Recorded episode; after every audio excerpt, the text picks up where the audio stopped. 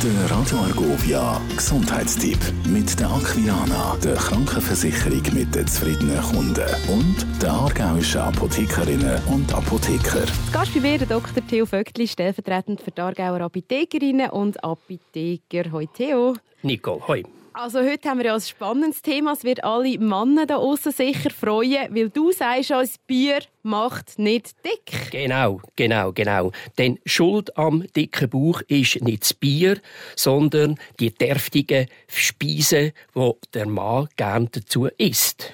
Und gleich viele Männer haben ja den sogenannten Bierbauch. Wieso macht denn Bier konkret nicht dick? Bier allein macht nicht dick. Bier hat weniger Kalorien als Gocki, Saft, Wein, kaum Zucker, kein, praktisch keine chemischen Zusatzstoffe, äh, frei von Fett und Cholesterin. Also sind Bitterstoffe vom Hopfen, die den Appetit anregen. Und durch die Appetitanregung isst man natürlich nachher äh, Schweinshaxen und Zeug und Sachen dazu. Das ist das Problem, nicht das Bier. Und irgendwie gehört sie aber gleich dazu, oder? Da die fetten, deftigen Sachen.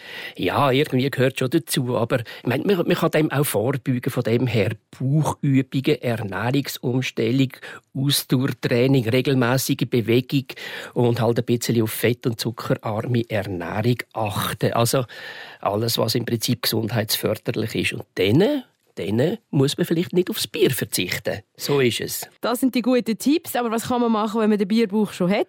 Also zum nächsten Bier laufen und nicht das Auto nehmen. Der Gesundheitstipp mit der Aquilana, der Krankenversicherung mit den zufriedenen Kunden und der aargauischen Apothekerinnen und Apotheker. Radio Arco.